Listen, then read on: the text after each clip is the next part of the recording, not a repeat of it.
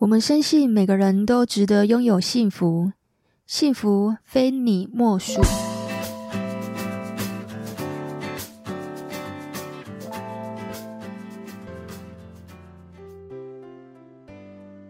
大家好，你现在收听的是《非你莫属》的节目，我是杜菲，是一名美国婚前辅导咨询师，也是一名解决问题型的心理师。我在每一集都会教大家有关于感情、婚姻、家庭的一些小技巧和小撇步。如果你喜欢我的节目，可以点赞、订阅、加分享，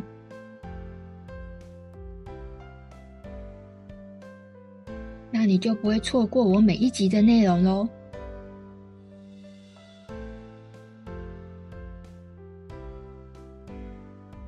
这边要跟一些粉丝、听众朋友们说声 sorry，我有两个礼拜没有上架 podcast 了，因为真的是太忙了。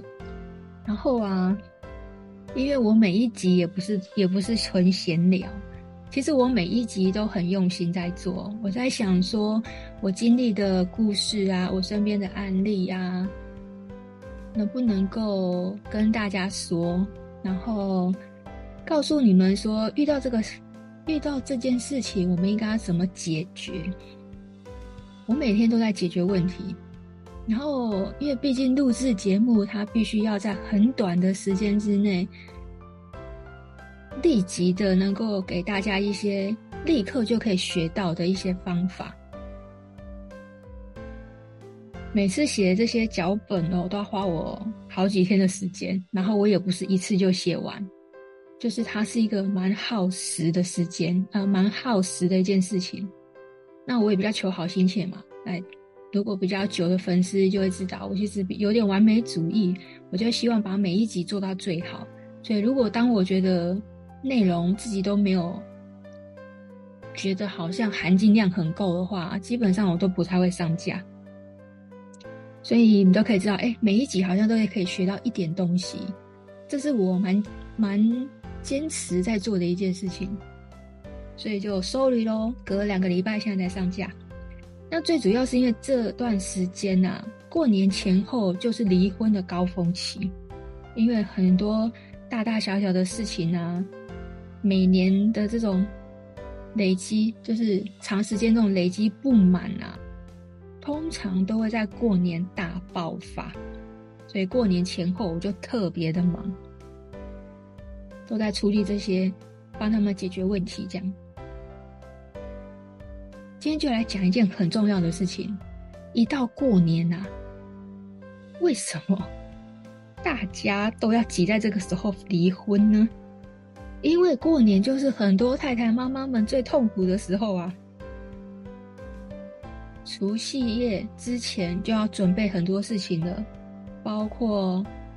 比如要出国的要订机票嘛，没有要出国的就要买年菜嘛，大扫除啊，买年货啊，买礼物啊，煮菜啊，接客啊，哇，很多事情要做，所以最近会好常听到一群朋友都在抱怨，都在吐苦水，都会说不想跟对方过年，然后大部分的太太又会说，好想分开过年哦。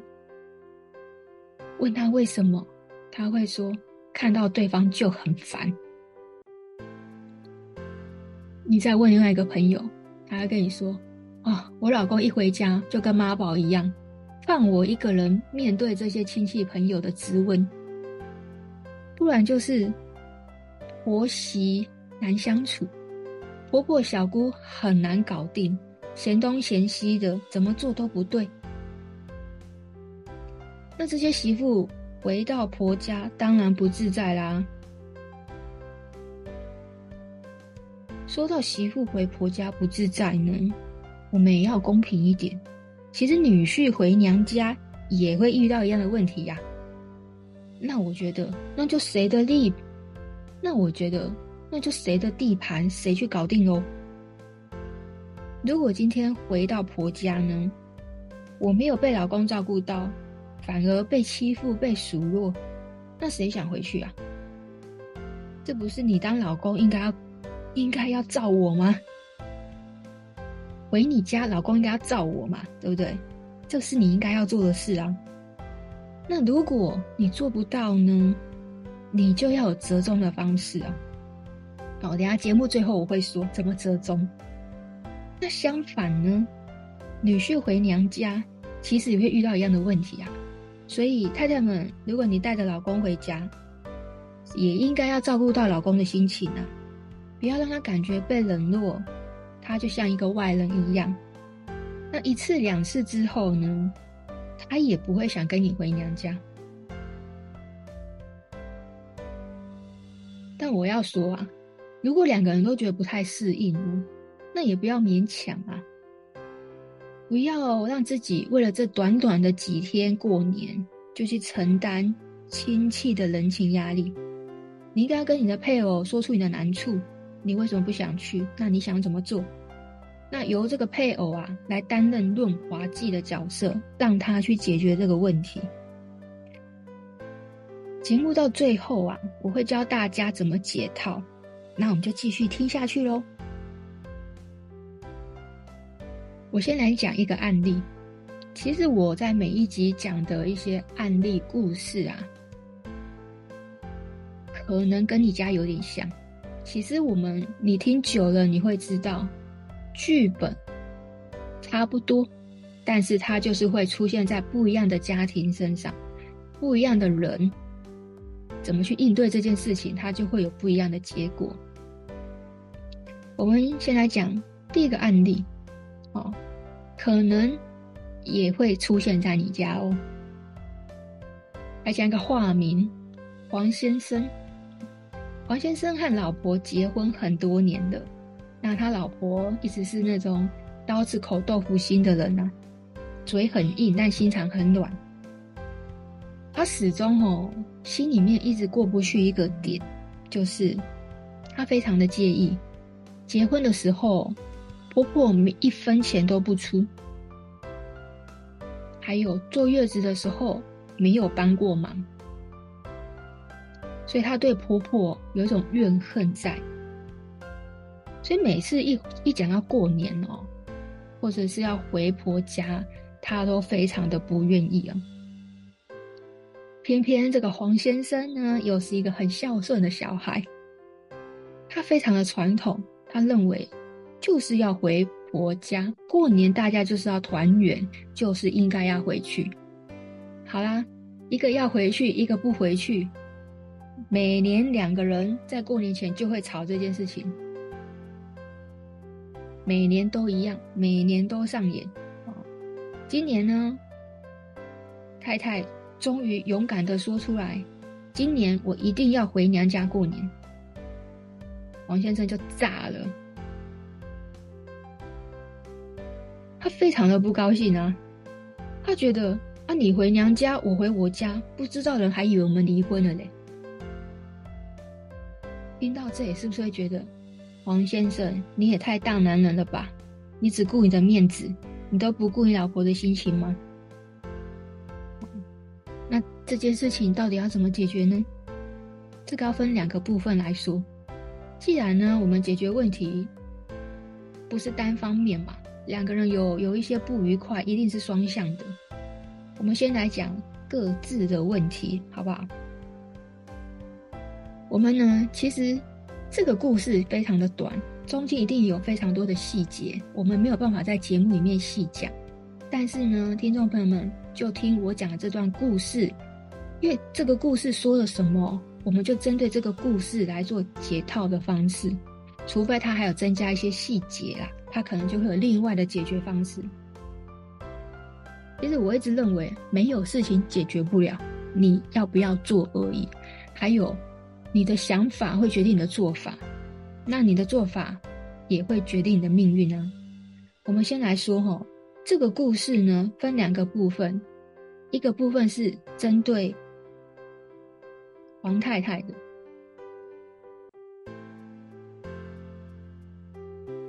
我想跟黄太太说，结婚的时候婆婆一分钱都没有出，为什么你这么生气啊？难道婆婆应该要出吗？结婚应该是你们两口子的事情啊，对不对？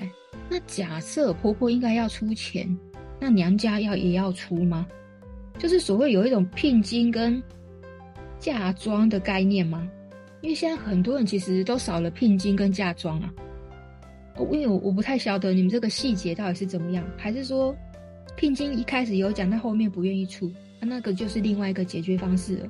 但我们这边讲的是，如果结婚的时候婆婆一分钱都没有出，其实我不认为她应该要出诶，因为过日子结婚是你们两口子，跟公公婆婆一点关系都没有啊，跟娘家也没有关系呀，哦。针对这个部分呢，不晓得听众朋友们有没有其他想法？哎，也可以在底下留言跟我分享。我也没有说我自己讲的一定是对的啦，因为我就只是针对这个故事来提供一个比较中间立场的分析而已。那在第二个啊，坐月子都不曾来帮忙。嗯，其实我也不觉得婆婆坐月子应该要帮忙哎，通常会去帮忙的都是自己的妈妈。自己的妈妈总是比较了解自己的女儿啊，那但是自己的婆婆来做的话，不一定合适，因为我在非你莫属的第八十六集的时候就有讲过，嗯，每个人的原生家庭的文化是不一样的，也就是说，婆婆婆婆坐月子的方式你不一定合用。比方说，他们以前的人呢、啊，都说一个月不洗头。哇，我实在没有办法接受一个月不洗头，诶，我没有办法。但是如果婆婆来帮我坐月子，很坚持要我一个月都不能洗头，我可能会炸掉，诶，我还宁可她不要来帮我坐月子，不然她来帮我坐月子，我什么都我什么我都要听她的，哎那丢，反而让我更不开心而已啊。所以我我真的不觉得婆婆应该来坐月子。好，这是。一个面向，第二个面向呢，我们可以找专业的来嘛。这时候应该是要找黄先生来付这笔钱啊，找黄先生来帮忙啊。黄先生，你是不是应该，如果月子中心的费用负担太多了，你是不是至少应该要请个月嫂来帮你老婆啊？找个月嫂，大概是半天的时间，照顾八小时或十二小时。这些钱应该要花。那如果你想要再省一点呢？你至少要帮你老婆订月子餐吧，时间到就会送来，一天三餐，然后让她一个月都吃月子餐，好好的照顾调理自己的身体。或者你也可以请娘家妈妈帮忙嘛。哦，因为不一定婆婆，就像我讲，婆婆对媳妇坐月子不一定适用，但你可以请你的岳母来帮忙。然后一个月看贴给他多少钱，搞不好都比月嫂还好用，CP 值又又又高。你为什么不好好运用你身边的资源呢？然后让你老婆嫌你妈、怨恨你妈这么久？哎，真的是黄先生很不会处理事情呢。然后再来哦，我想跟黄先生讲。有可能结婚前哦，你妈妈可能对你老婆就不太满意了。那你又硬要娶，那你就要承担啊！你要帮你老婆说好话啊！如果你没有办法帮你老婆说好话，也不要让老婆被扣分嘛。你要公平，你不能够只帮一边。像过年这件事情啊，如果你老婆真的那么不想回去，你何不顺着她呢？也许不用每一次嘛，但就我知道哈。那那个黄太太虽然刀子口豆腐心哦，嘴巴都说不去不去，后来还不是都顺了你，每年还是跟你回去啊。可是你也不要觉得他每年跟你回去都是应该的。其实我真的不觉得，我们是因为爱所以愿意回去，因为妥协所以回去。但你不能够把它当做是一种理所当然，你应该要这样做，嫁来我家就要照我家的规矩等等之类的，这个太霸道了，太大男人了，久了哦，一定会吵架，久了严重可能会离婚，所以把大男人放下吧。现在女生基本上不太吃这一套了，所以我觉得你偶尔陪他回去过年也没有关系嘛。大家有来有往，有商有量，这个关系才能取得平衡呢。好，这是我给你的建议啊，给你们两位的建议。好，那我们来讲第二个案例哦。芊芊啊，嫁老公的时候，大家都说她嫁得很好，衣食无缺，条件过得还不错，当个医生娘。但是呢，她的先生在一次喝酒，不小心酒后乱性，做错事情了。虽然呢不是故意的，但是芊芊心里面就是有一个疙瘩在。那有人就劝芊芊啊，你如果原谅不了，那你就离婚啊。可是对芊芊来说，离婚哪那么容易？第一个，他现在生活过得不错，离婚后他可以过这样的生活吗？不一定哦。再来，小孩怎么办？小孩如果都跟他，他实在没把握可以好好照顾这两个孩子。但是呢，他更没把握两个小孩都留给他先生，又会过什么样的日子？所以他现在啊，很无奈，有一种不得不接受这个男人的感觉。自从发生这件事情啊，不论芊芊的老公说什么。其实芊芊也不太相信他了。芊芊心里也知道，老公对她撇除那件事情之外，老公对她、对小孩，还有对芊芊的父母，老公都是很上心的。老公还是有为这个家在付出的，她还是可以感受得到，老公还是爱这个家的。只是她真的心里面很难原谅那件事情。那芊芊就问我啦：“一切还回得去吗？”不晓得这个故事，听众朋友们跟你有没有很像呢？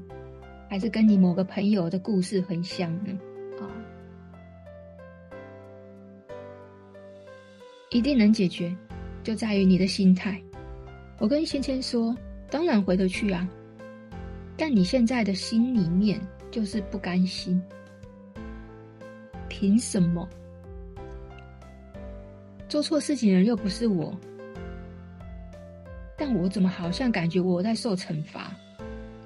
所以偶尔芊芊会有一种魔性出现，像今年啊，他就说，我想要带孩子回娘家过，我也要让他尝一尝孤家寡人的滋味。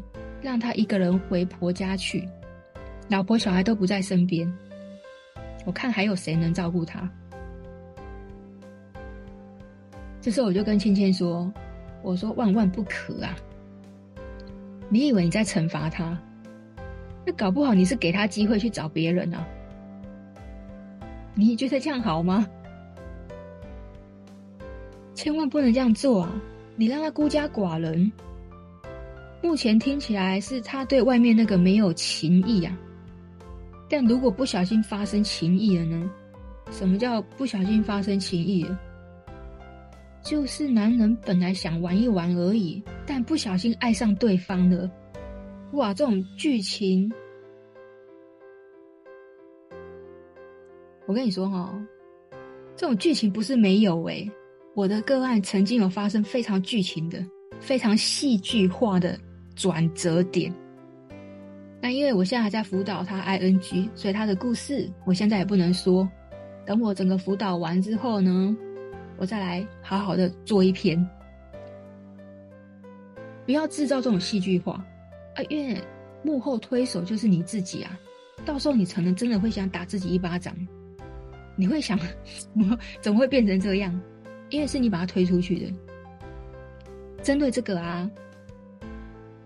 如果我讲的故事跟你听众朋友很像的话，我强烈建议你啊，可以去听可以去听我非你莫属的第七十九集。那一集啊，我会告诉你，面临到背叛，大老婆应该怎么成功反击。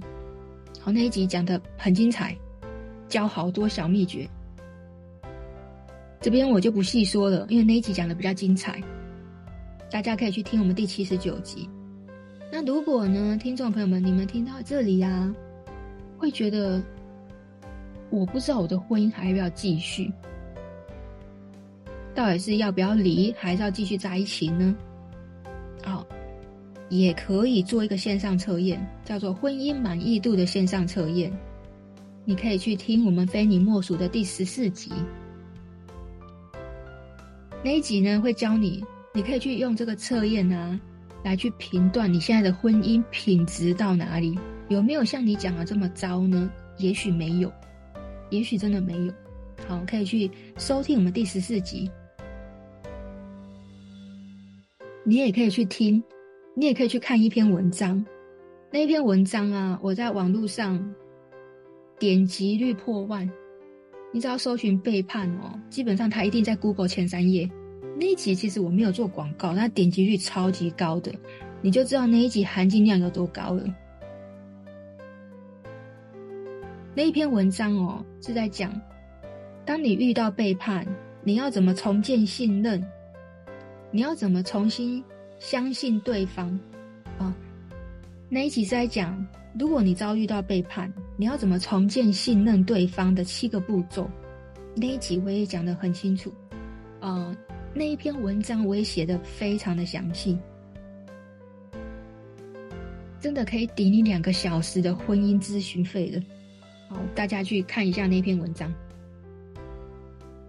那我也会把相关连结贴在我们的资讯栏，那让有兴趣的听众朋友们也可以去看看。我曾经听一个离婚律师，专门在打离婚官司的律师有跟我讲过。他说啊，过年的前后啊，就是离婚诉讼的高峰期，因为不少夫妻其实平常就有一些嫌隙在了，加上过年这件事情啊，他就引爆很多之前的不愉快。所以啊，有的时候我们在聊天哦，朋友之间在聊天，还有我自己常常的遇到，哇。过年呢，讲到过年，大家都有一肚子一肚子抱怨，一肚子委屈，想要说。我在微博有看到一个问卷调查，那那个网络上哦，引起广泛的网友大量的讨论。那这个问卷呢，就是在讲夫妻过年大家都怎么过年呢？那结果呢，就是。百分之六十四的人觉得，婚后应该各自回家过年。过年就是要团圆嘛，要围炉嘛，这样子既然可以，既可以维持传统，又不伤和气，减少矛盾和压力。那再来，那另外呢，还有六趴的人啊，觉得过年本来就大家应该要一起，一起回婆家或者是一起回娘家哦，应该是要一起的，而不是分开。那另外呢，有百分之百分之二十二点三的人会觉得，其实可以轮流啊，轮流两家过年嘛，因为你各回各的家，会让会让人家感觉你很疏离、很疏远、很不会做人。再来啊，另外的奇葩的网友啊，觉得哇，真是麻烦，我干脆不要结婚好了。所以这个问题不是我应该考虑的。从这个票选呢，我们就可以知道，各自各回各家，各自找自己的妈，绝对是最舒服的状态，而且简单很多。双方父母呢都有自己的小孩可以陪伴，而且过年呢你也不用纠结，也不用吵架，啊，所以你就可以知道，哎，原来现在的年轻人哦。大部分都是采取这种方式哦，就是各回各家。我来讲一下，我身边的朋友呢，有几个，我觉得他们讲出来的、提供的方法也不错，所以我这边也提供听众朋友们几个方向。我的 A 朋友说，每年过年啊，我们都是各自带一个小孩回家啊，因为他们生两个嘛，就一人带一个，各回各家，所以别人都以为我们离婚了。那我的 B 朋友说，其实他认为夫妻双方商量好就好了，而且要尊重对方的选择，就是他也尊重他太太的选择。他认为啊，我们年轻人有自己要过的生活。老人应该也要自己安排自己的生活啊，不要用道德去绑架对方。那另外一个西朋友就说：“啊，我们家最轻松最简单，我家儿子从三岁开始哦，每年过年我们都是出国玩，我们逃避过年的每一种仪式，也不用去面对亲戚朋友问一些很奇怪的问题，我们既不伤了和气，又自己玩得很开心。”哎，出国真的是很好的选择。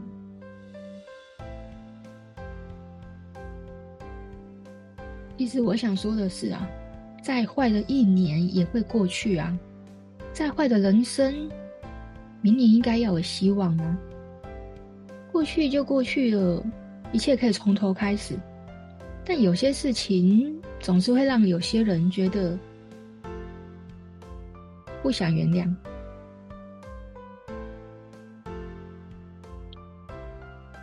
所以，这过年本来应该要团圆的时候，在许多的夫妻家庭里面，回谁的家过年，就变成了一道年终的送命题。那这命题的背后啊，其实隐藏着夫妻话语权的争夺战。轻微呢，就小吵小闹；如果严重一点的，可能会到离婚这种很紧张的局面，我来提供三个方向和三个方法。今天这一集节目呢，嗯，进入到重点了，来教大家怎么解套。我来提供大家三个方法，三个方向。好，现在讲三个方向。根据刚刚的这些问卷调查，加上我朋友这些集思广益之下呢。我来整理，总共有三个。第一个呢，就是各自回家过年。因为身为媳妇的我们啊，有些人想到过年呢，就会抖个不停，皮皮剉。因为回到婆家要帮忙的事情好多哦，而且这个年假根本就不是假期呀，而是酷刑，浑身一点都不自在。但是如果在自己的娘家呢，就不一样啦，轻松又自在，我还可以耍废、偷懒，享受爸爸妈妈的恩宠。但是你在婆家呢，你怎么可能这么舒舒服服的？你也会怕被说闲话啊。所以啊，最好的办法就是你回你家你舒服，我在我家我也舒服，这样子不是皆大欢喜吗？好，讲到这里呢，可能有些人会很反弹。有些人如果比较传统的，像我刚刚举一个例子，黄先生，他可能就很反弹呐、啊，他会觉得他应该是要一起回去呀、啊，哪有什么各回各家的道理？那也可以啊，我们就是折中一个方式嘛，轮流哦，今年我跟你回去，明年你跟我回娘家，哦，大家用轮流的方式，要有商有量嘛，不是所有事情都要照你说了算啊。而且如果你婆家的人这么好相处。我我会不想回去吗？那代表你都没有什么照顾我啊！我在今天这一集一开始就有说了，如果你回家跟妈宝一样，放我一个人面对这些亲朋好友的咨询，我也会觉得很累很辛苦啊！我为什么要回去呢？做的要死要活，只换来一句应该的，那我何必回去呢？将心比心，想一下。或许各回各家也是不错的方式，不然大家要轮流嘛。哦，那大家轮流呢，就要双方的家里面要各自解决。什么叫各自解决？你不能讲另外一半的坏话啊。比如，男生会跟婆婆说：“啊，他就不想回来啊。”你媳妇就不想回来啊，她一直吵我也没办法。那这时候婆婆一定会觉得这个媳妇你把她逮急，不懂事，这样子不就有婆媳问题了吗？那不应该把责任推给另外一半吗？有智慧的人，你会知道什么时候该说，什么话又不该说。那你各自解决自己家族的问题啊，那就是最好的方式啊。那第三个，你可以安排出国啊，谁也不得罪嘛。其实我觉得出国度假也很不错啊，忙了一年了，终于可以好好放松放松，领个年终奖金，就好好出国度假吧。不然你回到家，回到这个亲戚家，哦，都面对一些很难招架的问题。比如说，什么时候结婚啊？什么时候买房子啊？什么时候生小孩啊？你今年薪水多少啊？年终多少啊？哇，你都要面对这些问题，好，很奇怪的问候跟关心，每一年都要做这种身家调查，就会让很多人很有压力。那我在非你莫属的第二十一集呢，会教你怎么去应对过年这些。很难以招架的对话。那有兴趣的听众朋友们也可以去听我们第二十一集。那我们讲回来，如果要安排出国呢，你谁也不想得罪，我觉得这也是很好的方式，因为你既不回夫家，你也不回娘家，就好好去过你们小家庭的日子。但是你至少要掰个理由啊，你要告诉自己的爸爸，各自父母自己解决嘛。告诉自己的父母说：“啊，过年时候啊，公司安排我要上班啊。那这你要事先告知，好，提前送个礼物回家。那除夕当天呢，也记得要通个视讯电话，啊，祝爸爸妈妈身体健康，万事如意。你真的不知道怎么说呢？你可以叫你儿子说啊，啊，祝奶奶爷爷身体健康。”长命百岁，哦，这个阿公阿嬷听到孙子的声音，也不那么生气了嘛。虽然他们还是会有一点失望，但你有说总比没说好啊。哦，所以做人的礼数还是要有的。再来三个方法，刚教的是三个方向嘛，现在来说三个方法。第一个呢，就是你们夫妻俩一定要先商量好。过年的计划，打算出国呢，还是各自回家呢？两个人其实都要互相尊重。这个过程呢，你要确保对方的声音你是有听到的，你不要都像黄先生一样，大家都要听你的，那这样子夫妻关系就失衡了。所谓的感情好呢，平常关系建立在沟通上面。沟通这件事情呢、是有的时候听你的，有时候听我的，或者是我们两个一起商量怎么做，我们两个都满意嘛。就是我们节目的宗旨一直在讲双赢，这样子就可以减少很多的矛盾跟吵架了。好，再第二个很重要哦，就是各自做好对自己父母的思想教育，两个人就要先讲好。哎要有共识，我家的我处理，你爸妈那边你去解决。所以在过年的行程安排啊，两个人一定要先做好对自己父母的思想工作。无论你是要回自己家呢，还是你要回对方家过年，还是你要出国，一定会有人开心，有人不开心嘛。那不管怎么样啊。我们都要以不伤害对方的说话方式来去安抚父母。你要让他理解你做的决定，然后尽量都往自己身上揽啊！因为我工作的关系啊，所以我可能就没有办法回去陪你们了。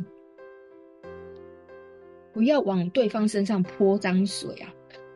都是他说他没有要回来，所以我也没办法回来。你这样才帮倒忙，好不好？我们要的是神队友，OK？像我一个朋友美美啊，她跟她老公说哦，她过年今年过年真的很不想回婆家。老公就打电话跟婆婆说：“因为工作的关系啊，今年就不回去过年了。那婆婆就说：“那你不回来，至少媳妇要带着孙子回来啊。”结果呢，想不到老公却很霸气的说：“啊，他们都回去了，谁来照顾你儿子？谁来煮饭给我吃？”哇！说这句话完之后呢，美美爱死她老公了。咦，会不会讲话真的差很多哎，对不对？这个男人我就觉得他非常有智慧，因为陪你下半辈子是你老婆啊，是美美啊，所以你自己平常就可以回家找你妈，你不一定过年的时候要坚持带着老婆回去过年嘛。而且那个地方他又不喜欢。只会更加深你们之间关系很紧张而已。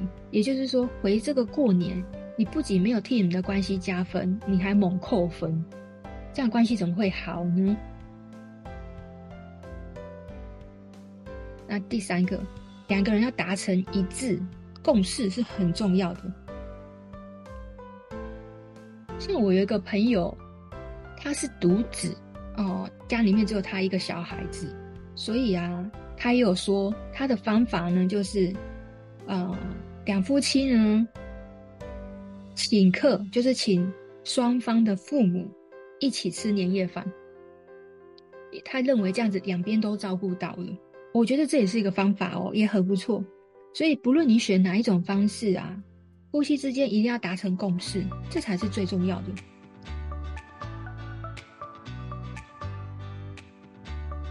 那如果讲到这里呢，你们还是觉得说，哎，啊就是乔不拢啊，总是公说公有理，婆说婆有理，我们还是没有共识啦。我就要跟你说，如果呢还是瞧不拢啊，就要请你们想一想，过年不过几天而已，大部分的亲戚又不熟，你真的有必要为那几天去满足别人的期待？破坏你和另外一半的小日子吗？那到底是哪个重要，哪个不重要？求生存的意识还是要有的，好不好？而且这中间的孰轻孰重，你自己要拎得清啊！过年真的是几天的时间而已啊，但是婚姻可是一辈子啊！你不如好好的思考，怎么做可以双赢？也许各退一步也是很好的办法哦。希望你会喜欢今天的节目内容。我是杜菲，我在每一集都会教大家一些关于感情、婚姻、家庭的小技巧和小撇步。如果你喜欢我的节目，可以点赞、订阅、加分享，这样子你就不会错过我每一集的内容哦。谢谢你的收听，那我们就下次再见喽，拜拜。